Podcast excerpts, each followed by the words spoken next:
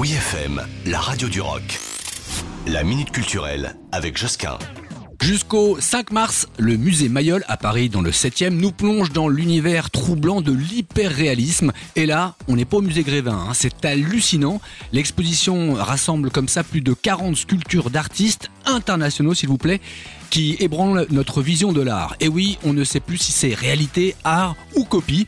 Là, on n'est plus dans l'abstraction. Les artistes cherchent en fait à atteindre avec cet hyper-réalisme une représentation minutieuse de la nature au point que les spectateurs se demandent parfois s'ils ont affaire au corps vivant, plus vrai que nature, notamment grâce au silicone utilisé. Ces œuvres provoquent une sensation d'étrangeté, mais euh, sont toujours porteuses de sens. Le sous-titre de l'exposition, c'est Ceci n'est pas un corps, et ça fait référence à la célèbre œuvre de René Magritte qui disait Ceci n'est pas une pipe, et qui questionnait déjà le rapport de l'art à la réalité. Direction le musée Mayol jusqu'au 5 mars.